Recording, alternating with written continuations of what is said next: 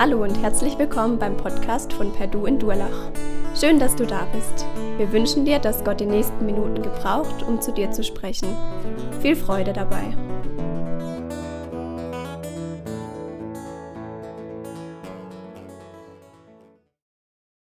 Einen wunderschönen guten Morgen, auch von meiner Seite euch allen. Ich bin Theo Bräuninger, für alle, die mich nicht kennen, aus Remchingen singen. Selbstständig darf ab und an mal auch hier oben stehen. Ich möchte starten mit einer Frage. Seid bitte ehrlich.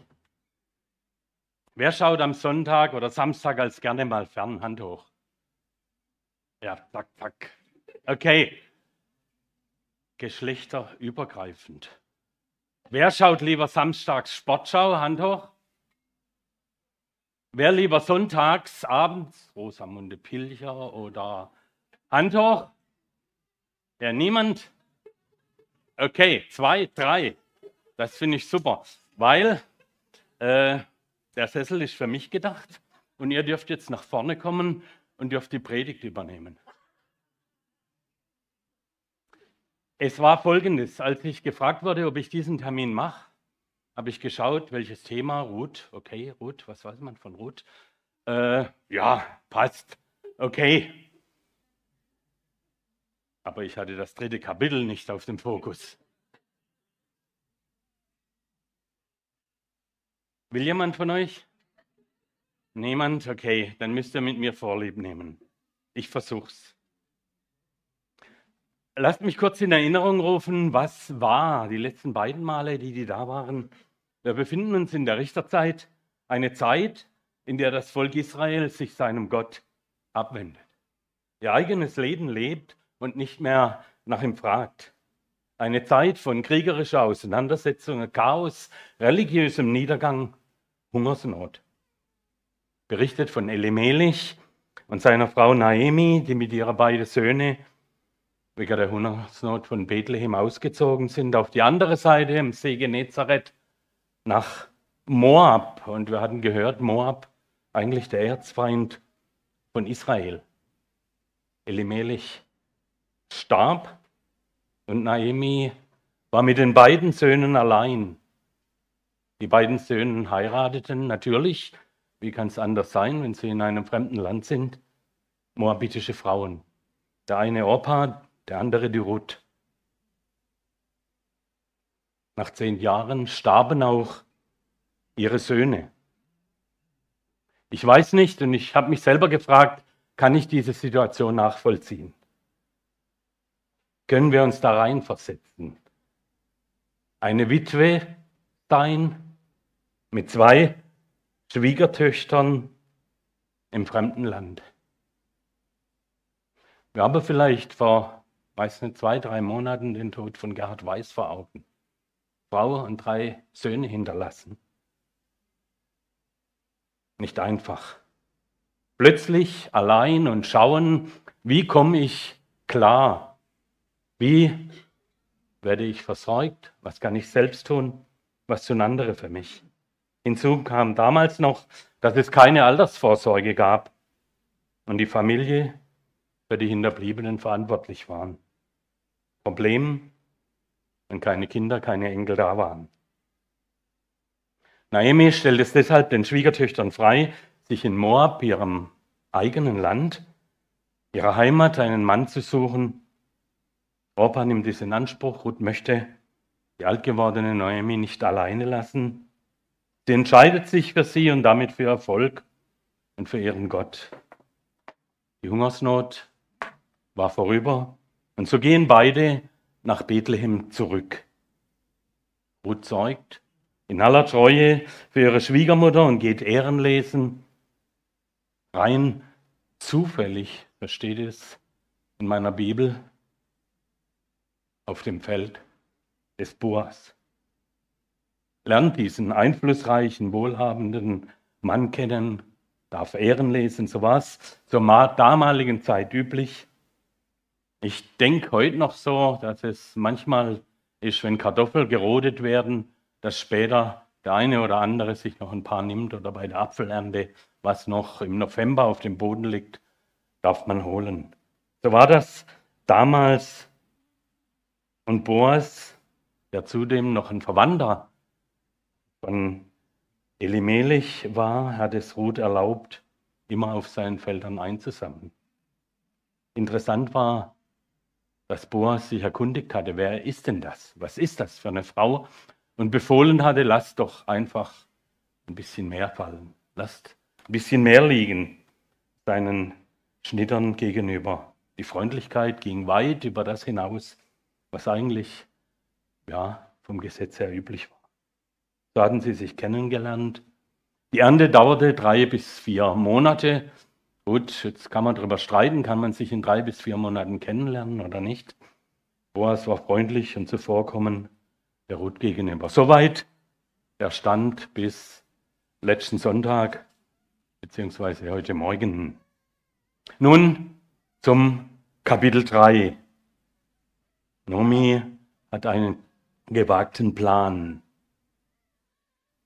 Naomi aber ihre Schwiegermutter spricht zu ihr, meine Tochter, sollte ich dir nicht Ruhe verschaffen? Verse 1 bis 4 sind es, damit es dir gut gehen wird. Und nun ist nicht Boas, bei dessen Mägden du gewesen bist, unser Verwandter. Siehe, er worfelt diese Nacht auf der Gerstentenne. So bade dich nun und salbe dich und lege deine Kleider an und geh zur Tenne hinab. Aber lass dich von dem Mann nicht bemerken, bis er fertig ist mit Essen und Trinken. Wenn er sich dann schlafen legt, so achte auf den Ort, wo er sich niederlegt und geh hin und hebe die Decke zu seinen Füßen auf und lege dich dorthin und er wird dir sagen, was du tun sollst. Ich weiß nicht, ihr als Eltern, was denkt ihr, würde es gut kommen, wenn du als Mutter hier die Schwiegermutter solchen Vorschlag zur Suche der Partner deines Kindes hättest? So nach dem Motto Sonntagabend, wie angelt man sich einen wohlhabenden Mann für seine Tochter oder Schwiegertochter? Was Naomi hier vorschlägt, sieht irgendwo nach Kuppelei im ersten Moment aus. Wirkt eigentlich, wenn ich es als gläubiger Christ sehe, fast unmoralisch. Liebe Noemi, geht doch nicht. Doch sie handelte nach israelitischen Bräuchen und Gesetzen. Ruth soll als Witwe Schutz suchen bei Naemis und somit eigentlich auch ihrem Verwandten Boas. Und nun, Vers 2 ist nicht Boas, bei diesen Mägden du gewesen bist, unser Verwandter, Siehe, er worfelt diese Nacht auf der Gerstentenne. Witwen lebten damals in großer Armut. Deshalb hatte Gott geboten in 5. Mose 25, wenn Brüder zusammenwohnen und einer von ihnen stirbt und hat keinen Sohn, dann soll die Frau des Verstorbenen nicht auswärts einem fremden Mann angehören. Ihr Schwager soll zu ihr eingehen und sie sich zur Frau nehmen und mit ihr die Schwagerehe vollziehen. Und es soll geschehen, der Erstgeborene, den sie dann gebiert, soll den Namen seines verstorbenen Bruders weiterführen, damit dessen Name aus Israel nicht ausgelöscht wird. Die Verwandten sollen sich darum kümmern, sie aufzunehmen, für Nachwuchs zu sorgen. Damit war verbunden, dass zum einen haben wir gelesen, der Familienname existiert, weiter existiert und zum anderen auch die Besitz, Rechte gewahrt wurden. Elimelech hat wohl ein Grundstück besessen, das offenbar von seinen Verwandten weiter bearbeitet wurde, als er nach Moab auswanderte. Rechtlich gesehen sollte dieses Land an seine beiden Söhne und deren Söhne vererbt werden. Diese gab es nicht. Und der erste Sohn aus dieser neuen Ehe dann wird nicht als Sohn des natürlichen Vaters betrachtet, sondern als der Sohn des Verstorbenen, der Verwandte, der die junge Witwe heiratet, wird Goel, Verwandter, Löser, 3. Mose genannt. Für uns heute eigentlich nicht vorstellbar. Wie soll das funktionieren? Die meisten, die Zukunft der meisten Witwen, Leute hängt auch nicht unbedingt in erster Linie von der Familie ab. Auch die Grundsicherung der Rente ist gesetzlich geregelt. Es gibt sie zumindest noch. Äh, gibt auch andere verschiedene Möglichkeiten. Das soziale Netz, und das war für mich interessant der damaligen Zeit, war eigentlich die Großfamilie. Bemerkenswert, wie das alte israelische Recht und das Gesetz Gottes hier dafür sorgt, dass Bedürftige Schutz bekommen. Von Gott geregelte Sozialgesetzgebung könnte man so drüber schreiben. Und so dachte Naomi sicher an die Zukunft ihrer Schwiegertochter und auch an ihre.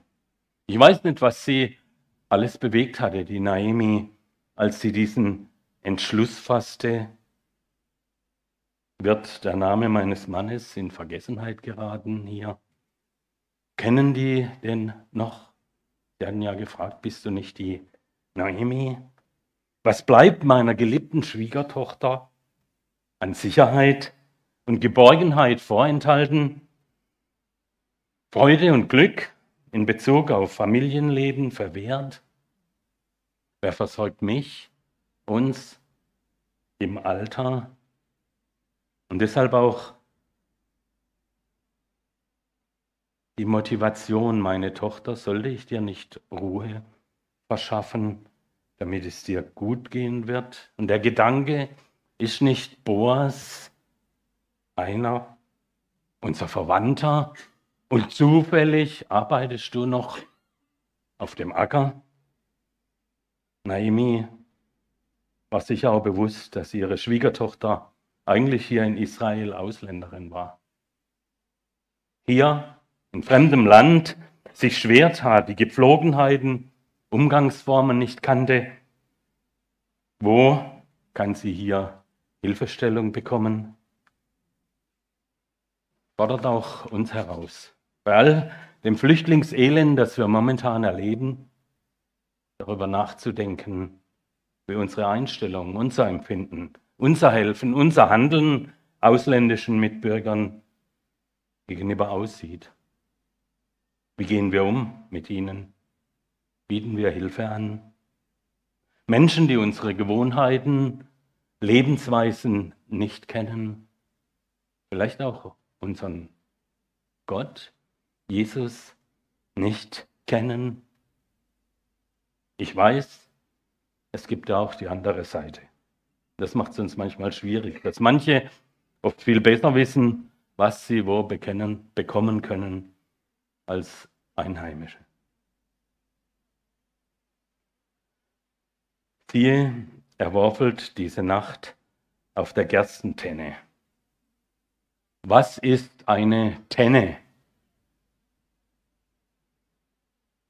Ein Bett im Kornfeld zwischen Blumen und Stroh und die Sterne leuchten uns sowieso. Hatten wir früher als Jugendliche immer vor uns hergetrellert. Ich glaube, es war nicht ganz so romantisch. Ein Bett im Kornfeld. Bei uns im Dorf, als kleiner Junge, habe ich es noch gesehen, habe es in Erinnerung erlebt, habe ich es nicht mehr, äh, gab es eine Dreschhalle. Da wurden die Gaben hingebracht und da wurde gedroschen. Die wurde dann kurz danach abgerissen. Ich weiß noch, wo sie steht. Heute macht alles der Mähdrescher. Und wer so Mähdrescher mal hinterherläuft und sieht, wie es da ist, heute sind Kabinen, Klimaanlagen und alles Mögliche drin. Ich war früher noch mal auf einem gesessen da warst du hinterher ganz ordentlich dreckig. Damals wurde mit der Sichel gemäht, also auf dem Acker war schon nicht so viel Dreck und Staub. Armweise, handweise die Gaben genommen, zur Seite gelegt, andere haben sie gebunden und zur Tenne gebracht. Auf der Tenne wird das Getreide dann aus den Ähren gelöst. Ich habe mir das vorgestellt, dass einfach auf den Boden geklopft wird. Ich war noch nie dabei, um die Spreu äh, um dann quasi die, das Getreide aus den Ähren zu lösen. Und dann hat man ja noch die Spreu und den Abfall und da worfelt man, nämlich am Nachmittag nimmt man den Wind sich zunutze und nimmt eine Worfschaufel und wirft das einfach hoch und der Wind treibt die Spreu weg und treibt die Halme weg, die noch übrig geblieben sind. Und man kann sich vorstellen, wie es da gestaubt hat und dreckig war, nichts mit Bett im Kornfeld. Die Tenne war auch ein Platz,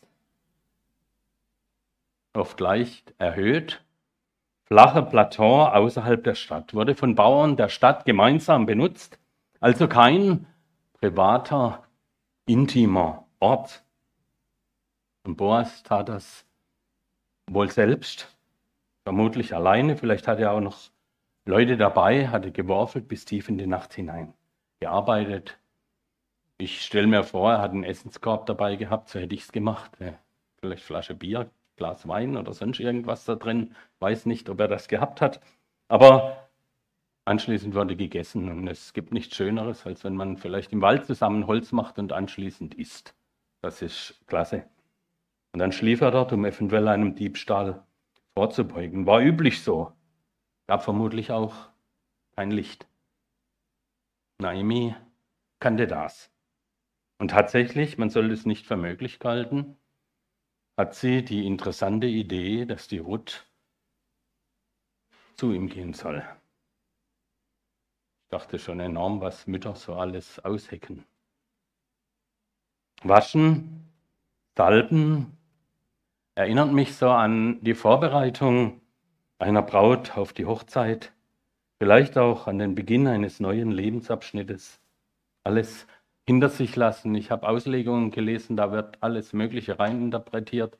Möchte ich jetzt einfach, will nicht sagen, euch ersparen, aber konnte mich nicht äh, entscheiden, was ich euch hier weitergeben wollte.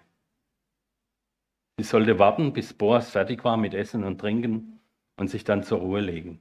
Essen und Trinken auf, in Bezug auf Zufriedenheit, Glücklichkeit, was Abgeschlossenes, jetzt darf ich zur Ruhe kommen als gemütlicher Abschluss der anstrengenden Arbeit. Und dann achte darauf, wo er sich hinlegt. Und geh hin, hebe die Decke zu seinen Füßen auf und lege dich dorthin. Es war dunkel. Achte darauf, wo er sich hinlegt. Ich habe kein Handy, wo man geschwind mal schauen kann. Ah ja, okay, gut, und wieder aus. Und dann, er wird dir sagen, was du tun sollst. Vers 5 bis 7. Sie sprach zu ihr, die Ruth, zur Noemi, alles, was du sagst, will ich tun. Und sie ging zur Tenne hinab und machte es genau so, wie es ihre Schwiegermutter geboten hatte. Als nun Boas gegessen und getrunken hatte und sein Herz guter Dinge war, ging er und legte sich hinter einen Garbenhaufen. Und sie kam leise und hob die Decke auf zu seinen Füßen und legte sich dorthin. Ruth befolgt diesen Rat und traf die entsprechenden Vorbereitungen. Sie gehorcht. War es Kadavergehorsam der Ruth? Naja, es bleibt mir nichts anderes übrig. Die Noemi hat mich hierher genommen, jetzt muss ich das halt tun. War es kulturbedingt? Welche Erfahrungen hatte sie mit ihrer Schwiegermutter gemacht? War sie vielleicht Vorbild im Glauben? Eine enge Beziehung? Wusste sie, dass die Noemi wieder ganz ihrem Gott vertraute? Ich musste denken, ja, Notlagen, Notsituationen, die die beiden zweifelsohne erlebt hatten, die schweißen zusammen. Und ich weiß nicht, wie es euch geht. Ich muss sagen, die engsten Verhältnisse mit Menschen in meiner Familie hatte ich dann, wo wir Schwierigkeiten. Notlagen schweißen zusammen. Sie hatten sehr viel gemeinsam durchgemacht. Und die Ruth liebt ihre Schwiegermutter, vertraut ihr absolut, machte es genauso wie es ihre Schwiegermutter vorgeschlagen hatte. Manchmal kursiert hier die negative Schwiegermutter, der man nicht glauben, nicht vertrauen soll. Ich glaube, hier war es anders, nicht die böse. Die Beziehung von Ruth und Nomi, eigentlich auch ein Vorbild für uns und ich wünsche mir es, dass wir das in unserer Familie und auch in der großen Familie der Gemeinde hier eigentlich leben können. Gut, wenn Jüngere zu den Älteren gehen, wenn die unterschiedlichen Generationen füreinander da sind, wenn der eine dem anderen hilft und vielleicht auch gerade dann, wenn es um Beziehungen, um Partnerschaften geht und man sich austauscht, welche Erfahrungen habe ich gemacht, wie ging ich damit um. Wichtig ist hier, denke ich, die offene Kommunikation und ich vermute, die hat hier stattgefunden. Die gegenseitige Wertschätzung, das gegenseitige Rat geben und auch Rat annehmen, nicht einfach die Alten Klar, dass die anders denken oder die Jungen spinnen mal wieder, sondern füreinander da sein, einander helfen. Muss nicht immer einseitig sein. Schön, wenn es in beide Richtungen geht.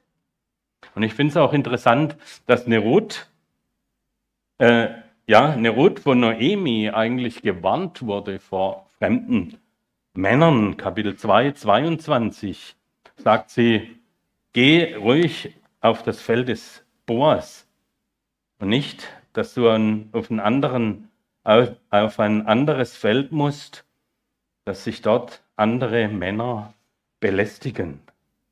Sie wusste um dieses Problem.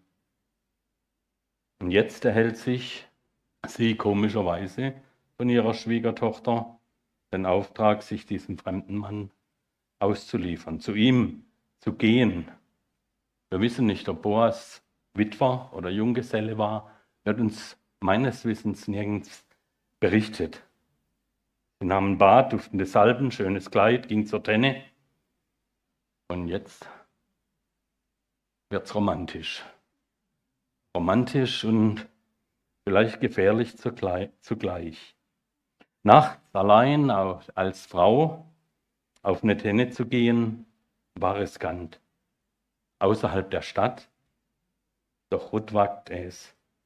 Sie passte den richtigen Zeitpunkt ab, als er schlief, schlüpfte am Fußende unter die Decke. Kribbelt's bei euch schon? Alle Romantikfilme schauen, Bücherleser sitzen jetzt etwas angespannter im Sessel.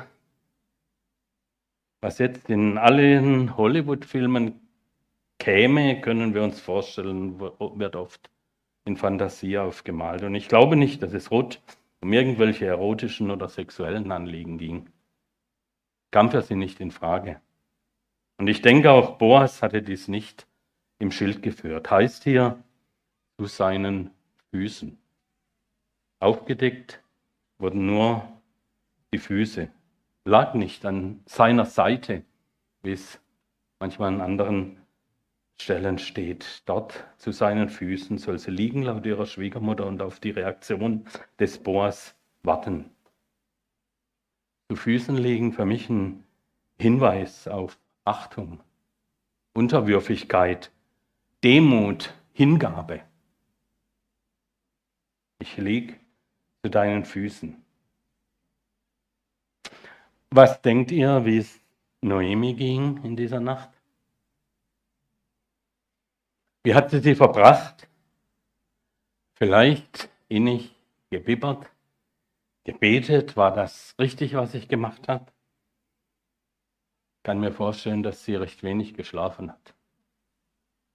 Ich möchte euch eine Situation erzählen, da habe ich auch recht wenig geschlafen. Ich habe das vorher abgestimmt mit meiner Tochter. Und sie ist nicht deswegen heute nicht da.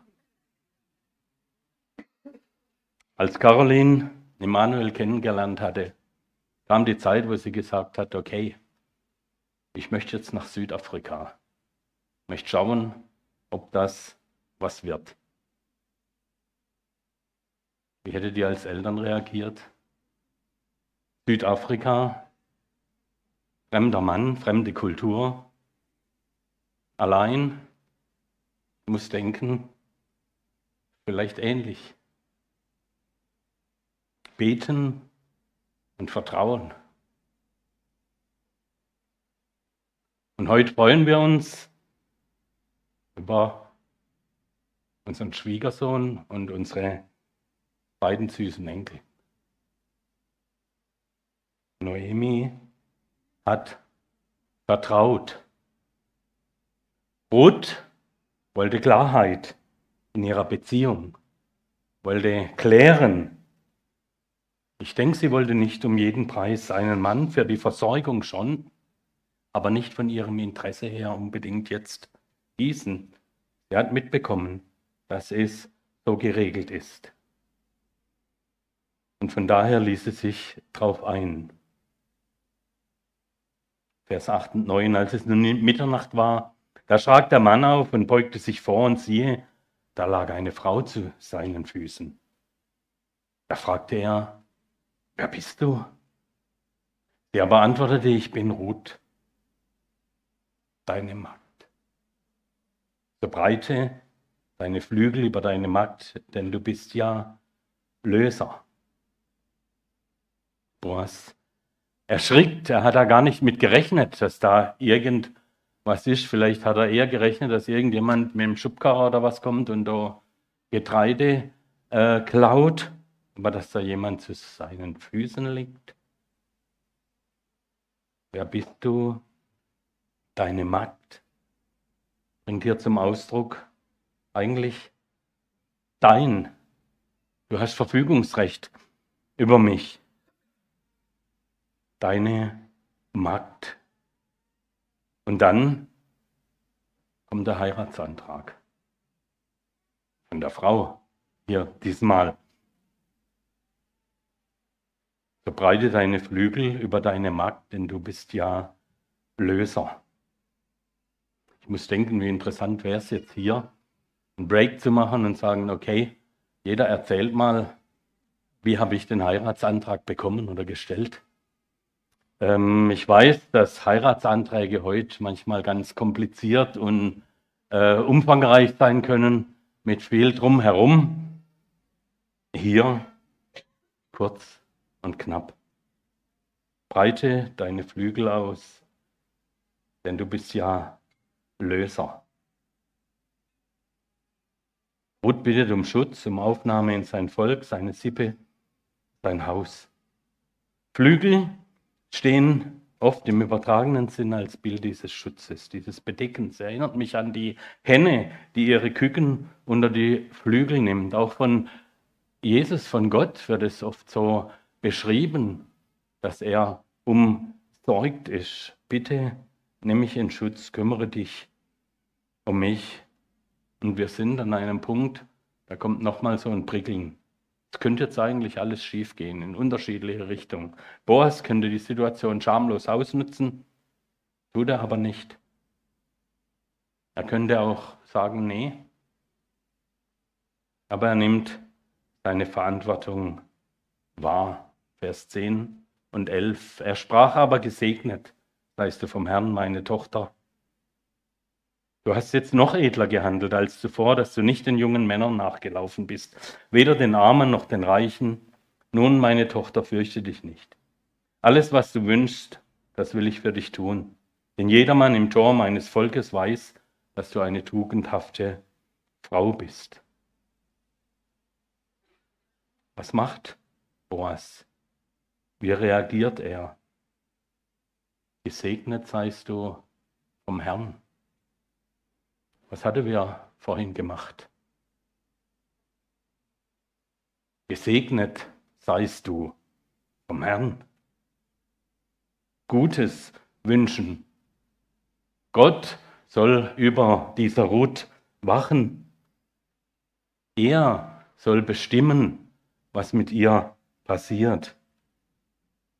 Ist für Boas das Allerwichtigste, das Erste. Gesegnet seist du.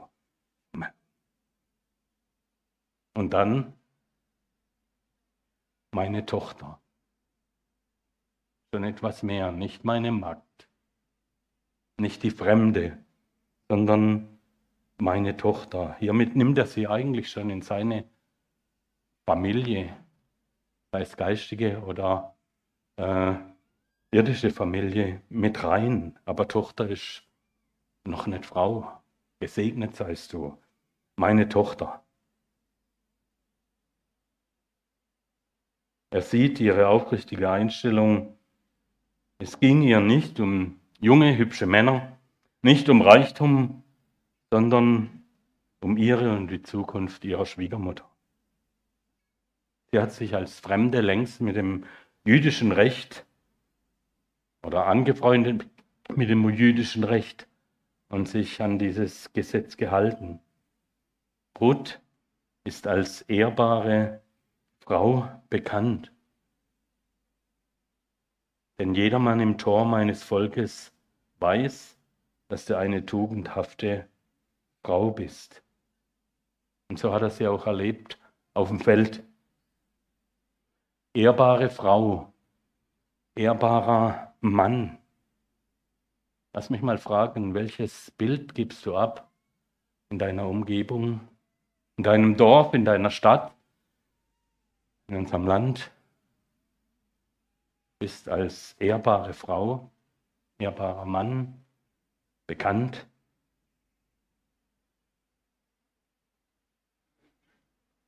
Boas gesteht seine Liebe zu Ruth und handelt. Er erkennt seine Antwortung, doch das glückliche Ende ist immer noch nicht absehbar. Vers 12 bis 15. Und nun, es ist wahr, dass ich ein Löser bin, aber es ist noch ein anderer Löser da, der näher verwandt ist als ich. Bleibe über Nacht und morgen dann, wenn er dich lösen will, nun so löse er dich. Gefällt es ihm aber nicht, dich zu lösen, so will ich dich lösen. So wahr, der Herr lebt. Bleibe bis zum Morgen liegen. So lag sie bis zum Morgen zu seinen Füßen, dann stand sie auf, ehe noch einer den anderen erkennen konnte, denn er sprach, es soll nicht bekannt werden, dass eine Frau auf die Tenne gekommen ist. Und er sagte, gib den Überwurf her, den du anhast, und halte ihn auf. Und sie hielt ihn auf, da maß er sechs Maß Gerste ab und lud sie auf und ging in die Stadt. Es ist wahr, dass ich dein Löser bin, aber dieses Aber hier, denke ich, steht bei Boas nicht als Ausrede oder Verlegenheitsfloskel, sondern er wusste, was Recht und Ordnung ist. Als rechtmäßige, ordentliche Art und Weise die gebundenen Wege, das Gesetz einzuhalten. Boas weiß um seine damalige Pflicht, geht das Ganze aber behutsam und bewusst an. Nicht emotional von Gefühlen beherrscht, sondern ich werde dafür sorgen. Gefasst, wertschätzen, sachlich. Er weiß von einem anderen, der eigentlich in der, dem Verwandtschaftsgrad noch vor ihm steht, der nach Recht und Sitte zuerst zur Frage ist. Lust und Liebe sind die eine Seite, Disziplin die andere. Und solange das nicht geschehe ist, dass der andere absagt, hat die Disziplin die Lust in Schach zu halten. Boas kann warten. Wie aufrichtig von ihm. Morgen soll sich der Mann entscheiden, wenn er nicht die Verantwortung übernimmt, dann werde ich das tun. Schwingt hier nicht ebenso absolutes Gottvertrauen durch? Das schwöre ich dir, so wahr der Herr lebt. Nicht ich, Boas, nimm das in die Hand. Ich habe Ansehen im Dorf jede Menge. Reichtum, kein Problem. Macht, fällt mir zu vielleicht dann in dem Moment. Nein, er setzt auf die Souveränität und Gerechtigkeit Gottes. Er wird's wohl machen. Boas zeigt im Vers 15 nochmal, als er hier großzügig der Ruth gibt, nochmal seine Verantwortung und Zuneigung zu den beiden. Es wurde im vorigen Kapitel, Vers 17, berichtet, dass die Ruth an einem Tag, als sie gelesen hat, 22 Liter, sprich ein Eva, gesammelt hatte. Und hier, was gibt er ihr mit? Sechs Maß Gerste. Ein Maß sind sieben Liter. also 42 Liter. Das heißt eigentlich fast das Doppelte wie das, was sie an einem Tag gesammelt hatte. Wahnsinn. Ich habe überlegt, hatte ich das überhaupt tragen können. 42 Liter sind 42 Kilo, weiß nicht, Artgewicht Getreide, keine Ahnung, lass mal dahingestellt sein. Treue im Geben. Er gab ihr mit. Das ist eine Grundeinstellung. Grundeinstellung auch von uns, von dir, von mir. Fürsorge für andere. Erlebe und praktiziere wir das auch. Erfahre wir Gegenteil. Welche Erfahrungen machen wir mit Loslassen, mit Geben?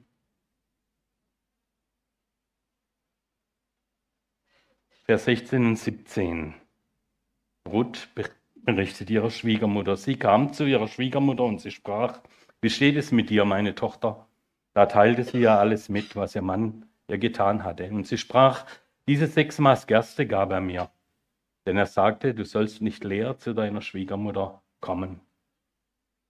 Sie aber sprach, bleibe still, meine Tochter, bis du erfährst, wie die Sache ausgeht.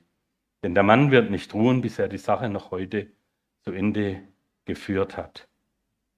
Hier nochmals einen kleinen Einblick in das gefühlvolle enge Miteinander von Naomi und Ruth. Ich glaube nicht, dass es von der Naomi Naseweiß war. Hey, was ist los gewesen? Wie war's? Was hat, sie, hat er mit der Triebe und, und, und?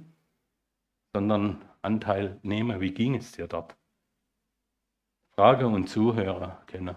ist genauso wichtig, wie sich Mitteiler und Freude weitergeben. Schön, wenn uns hier eine Scheibe abschneidet. Nomi macht Mut abzuwarten. Bleib still, halt den Ball flach. Ich denke, das fehlt uns manchmal, wenn es nur minimal vorwärts geht. Ich wünsche mir da viel mehr auch für mich, Geduld, Ausgeglichenheit, Gelassenheit, so nach dem Motto, mein Part habe ich erledigt. Jetzt möchte ich im Vertrauen mit Gott den Weg gehen.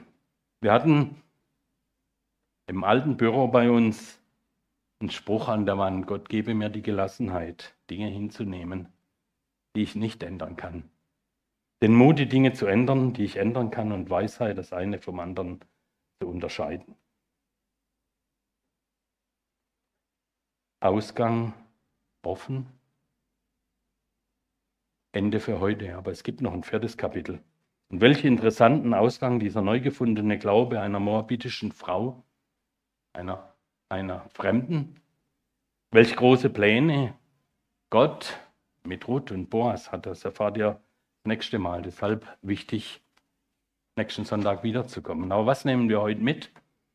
Drei Punkte von Noemi, von Ruth, von Boas. Treue gefordert und gelebt. Naomi, die Bittere, wurde kreativ, mutig, hoffnungsvoll und sah auf einmal einen guten Ausgang stand ihrer Schwiegertochter zur Seite, macht ihr Mut.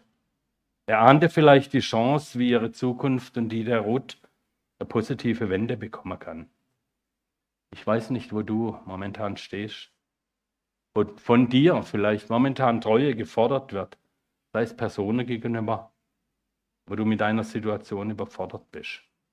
Ob du jemand hast, der mit dir durch Schwierigkeiten geht, du weißt, wie dein Lebensabend aussieht. Warte ab.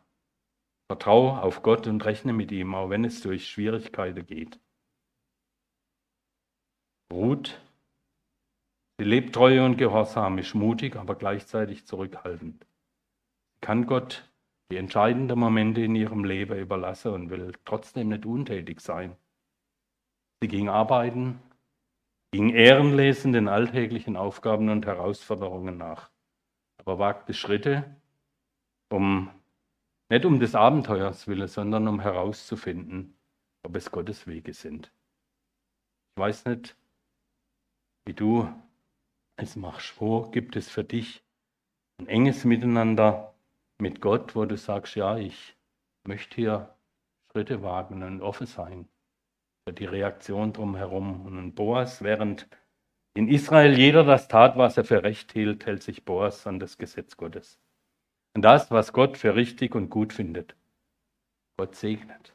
wo wir seinem Willen gegenüber gehorsam sind und entsprechend handeln.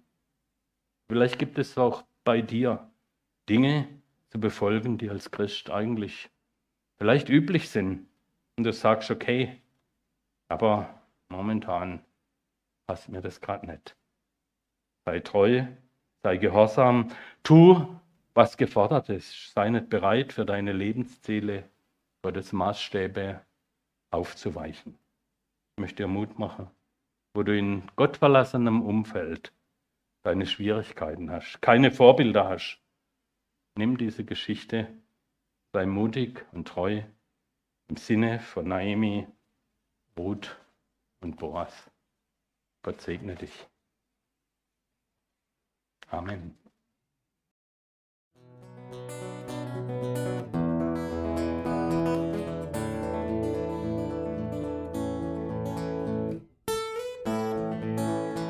Wir hoffen, der Podcast hat dir weitergeholfen. Falls du noch Fragen hast, besuche gerne unsere Homepage unter www.per-du.church. Hier findest du alle wichtigen Infos zur Gemeinde und zum Glauben. Tschüss und bis zum nächsten Mal.